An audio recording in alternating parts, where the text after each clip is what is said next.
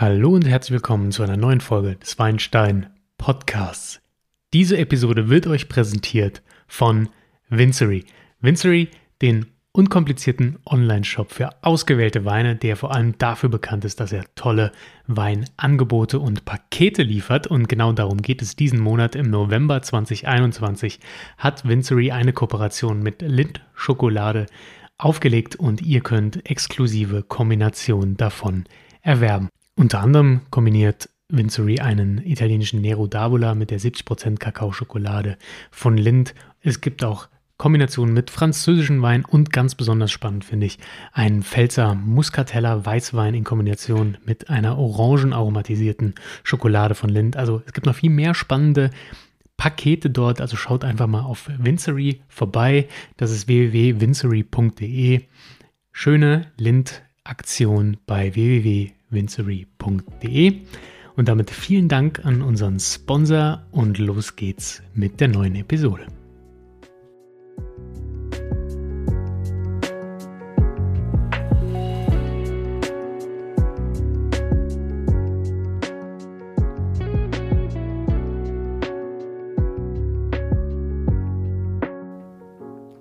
Ja, Thema in Folge 110 ist Spätlese und Auslese. Ein Thema, das immer wieder gefordert wird oder wozu ich viele Fragen, Hörerfragen bekomme, ist, was ist eigentlich der Unterschied zwischen einer Spätlese und zwischen einer Auslese? Darum geht es heute. Das ist eine kurze Definitionsepisode sozusagen. Wir sprechen ein bisschen über die Unterschiede dieser beiden Weinarten und ich gebe euch auch ein paar Beispiele und erzähle euch, wie die schmecken. Bei den Begriffen Spätlese und Auslese handelt es sich nämlich um Begriffe für Prädikatsweine. Prädikatsweine sind eine Stufe der Qualitätsweine. Ihr kennt das ja bereits. Ähm, das hatte ich ja schon mal in einer Podcast-Folge erklärt. Die Podcast-Folge hieß ähm, Das Weinetikett verstehen und die habe ich euch auch in den Show Notes nochmal verlinkt. Und in Deutschland gibt es eben verschiedene Qualitätsstufen in der Weinbereitung nach dem alten deutschen Weingesetz.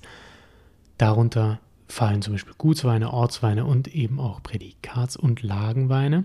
Lagenweine sind aber eher für den VDP wichtig. In Deutschland wird nach dem Mostgewicht ähm, unterschieden. Also ein Qualitätswein hat verschiedene Prädikatsstufen.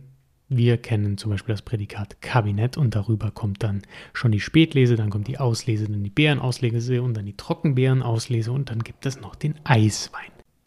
Diese Qualitätsstufen, diese Prädikate richten sich alle nach dem Mostgewicht. Das Mostgewicht wird in Grad Öxle gemessen.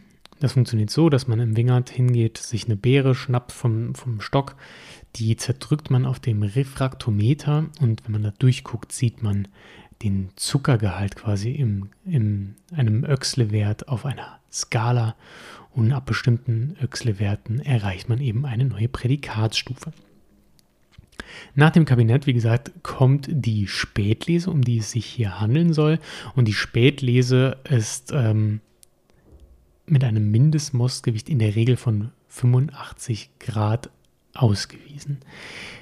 In Baden ist es sogar ein bisschen mehr, da geht es so Richtung 90 Grad. Ähm, das zeigt eben, wie viel Zucker da drin ist, weil früher es eben in, in, im kalten Deutschland wichtig war, dass die Beere viel Zucker hat und je mehr Zucker sie hat, desto besser ist dann nachher auch der Wein. So war immer das Credo. Heutzutage ist das auch ein bisschen anders in Zügen der Klimaerwärmung. Nichtsdestotrotz ähm, ja, gelten diese Prädikate immer noch.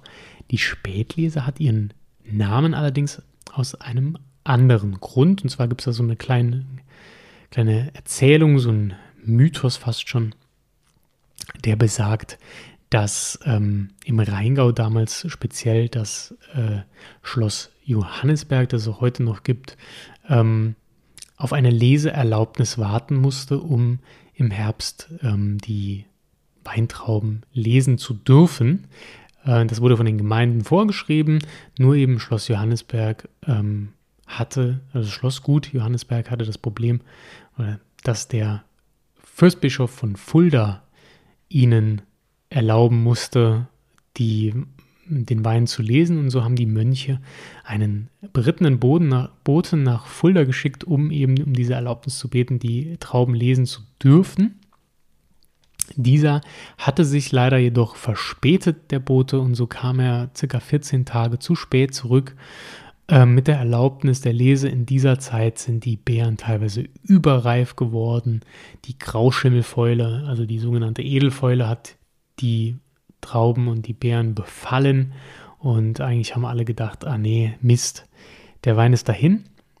Äh, die Mönche waren aber trotzdem fleißig, haben, haben, die Beeren gelesen und haben daraus einen Wein gemacht und waren dann überrascht, wie gut der schmeckt und welche tollen Auswirkungen auch die, äh, ja, der Schimmelpilz auf die Beeren hat. Da werden nämlich die Beeren ein bisschen ausgetrocknet, weil die Beerenhaut perforiert wird und das Wasser heraustritt und somit die Konzentration an Zucker und Extrakt in der Beere höher ist. Da haben die festgestellt, was für tolle Weine daraus entstehen und somit äh, haben sie die Bezeichnung Spätlese, also verspätete Lese quasi eingeführt, um äh, besonders gute Weine herstellen zu können. Ja, heute gilt das immer noch. Die Spätlese ist an bestimmte Vorgaben geknüpft. Wie gesagt, im Allgemeinen müssen 85 Grad Öchsle äh, in der Beere vorherrschen. Also das muss das Mostgewicht sein. Und es muss ein äh, Lesetermin angemeldet werden, der nach der Spätlese ist. Ja? Ähm, äh, Entschuldigung, nach der normalen allgemeinen Lese ist. Also wenn die normale allgemeine Lese beendet ist, dann gibt es einen Spätlesetermin, der wird durch den Herbstausschuss der Gemeinde festgelegt. Und wenn dann eben nach der normalen Lese wieder gelesen wird, kann man das als Spätlese bezeichnen. Die Weine, die daraus entstehen, dürfen sich dann Spätlese nennen. Klassischerweise sind solche Weine restsüß. Das liegt ein bisschen daran, dass sie an der Mosel auch sehr beliebt waren und an der Mosel es eh immer ein bisschen kälter war als in anderen Weinbaugebieten Deutschlands. Und somit ähm, hatten man das Problem, dass gerne die Gärung mal stillgestanden ist früher und die Weine somit restsüß geblieben sind. Heutzutage gibt es aber auch viele Spätlesen, die trocken ausgebaut werden. Das seht ihr dann auch an dem Zusatz auf dem Etikett, dass da eben Spätlese trocken steht. Und somit weisen die Weine meistens ein bisschen mehr Alkohol auf und sind eben trocken vergoren, weil der ganze Zucker, der ja doch relativ viel ist in so einer Spätlese, wegvergoren wird und ein bisschen mehr Alkohol entsteht. Die Weine sind ein bisschen kräftiger in der Regel.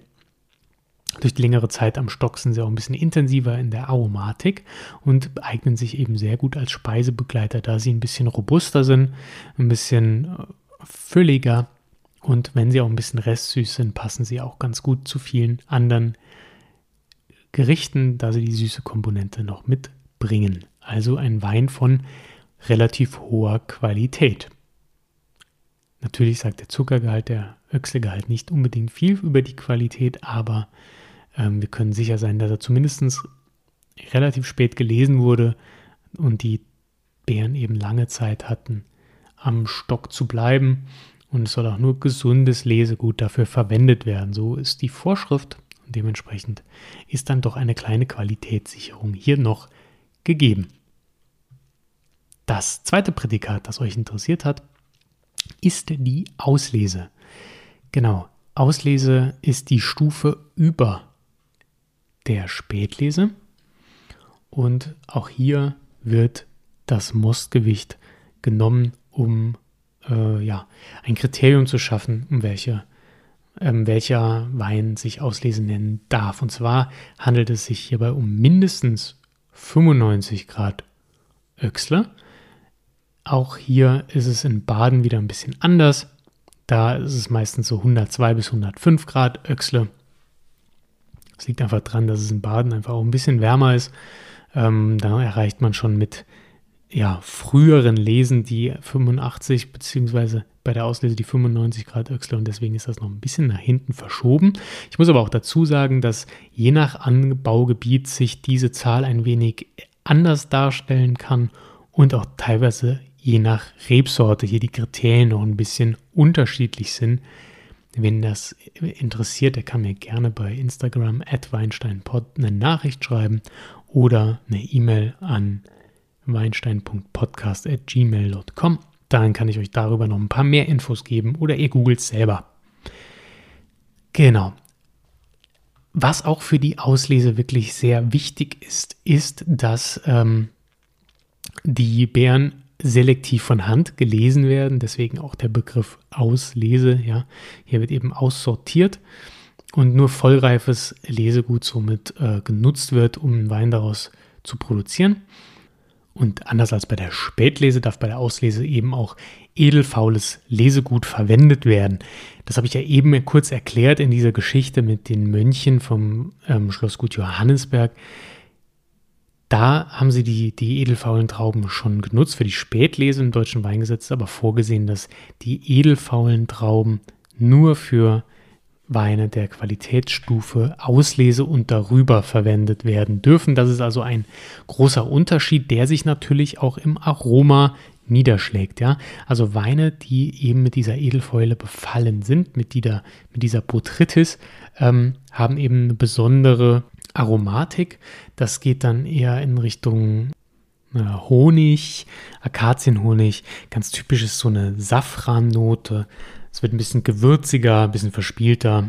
Ähm, für mich ist dieses, diese Honignote eben ganz besonders und ähm, verstärkt sich dann auch mit dem Alter des Weins, was eben ganz typisch auch für eine Auslese ist, dass sie sehr viel Lagerpotenzial mit sich bringt, da der Zuckergehalt sehr hoch ist, das in der Regel immer Süßweine und eben diese Botrytis sorgt eben auch dafür, dass der Wein schön lagerfähig ist und mit der Zeit noch ein bisschen konfitüriger, reifer, honigartiger wird.